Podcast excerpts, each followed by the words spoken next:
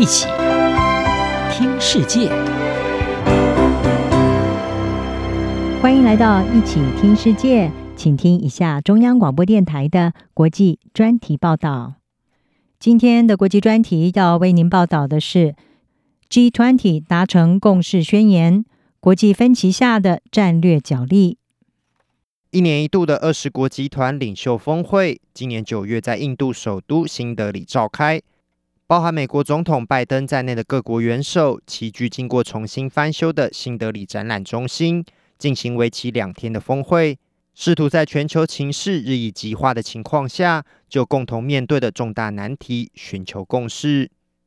G 二十是由美国、中国和俄国在内的十九个国家与欧盟共同组成。原本是为了促进全球经济合作而成立的国际论坛，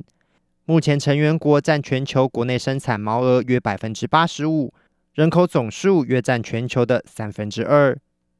但在今年峰会召开前，G 二十能否发挥原本应有的功能备受质疑，因为乌克兰战争等议题严重阻碍全球合作。G 二十中的两大强权领袖，中国国家主席习近平与俄罗斯总统普京都缺席今年的峰会，更凸显出全球合作面临的难题。联合国秘书长古特瑞斯在峰会前就对全球的严重分化发出了警告：“Because if you are indeed one global family，如果我们确实是一个全球大家庭，那么我们今天就像个功能失衡的家庭。”分歧正在增加，紧张正在加剧，信任正受到侵蚀，这些全都引发了分裂的恐惧，并且最终导致对抗。尽管许多人对今年的峰会不抱太大期待，认为西方与中俄等国家之间的紧张关系将导致会议难以达成共识，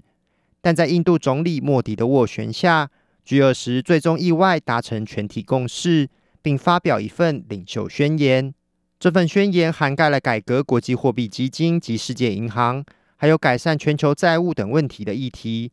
此外，将非洲联盟纳入成为 G20 的正式会员，也被认为是这场峰会的重大成就之一。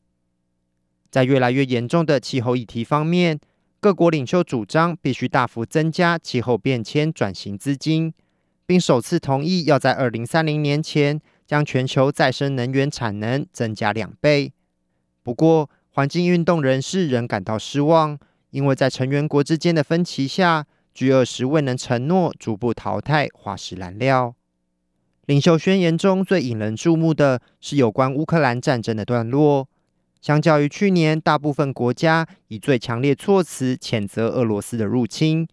今年的宣言仅表示，所有国家必须避免侵犯任何国家的领土完整、主权和政治独立。并未特别点名俄罗斯，这是西方领袖为了促成共识而做出的妥协。俄罗斯外交部长拉夫罗夫声称，他们避免了让这场峰会的议程乌克兰化，但乌克兰则批评这份宣言不值得骄傲。不过，西方国家在领袖宣言中做出的让步，可能反映出西方国家对这次 G20 峰会的战略利益考量。由巴西、俄罗斯、印度、中国和南非组成的金砖国家集团，在八月下旬的峰会上决定扩大成员，纳入阿根廷、沙乌地阿拉伯等六个国家。尽管这种扩张可能不会对 G20 峰会造成直接影响，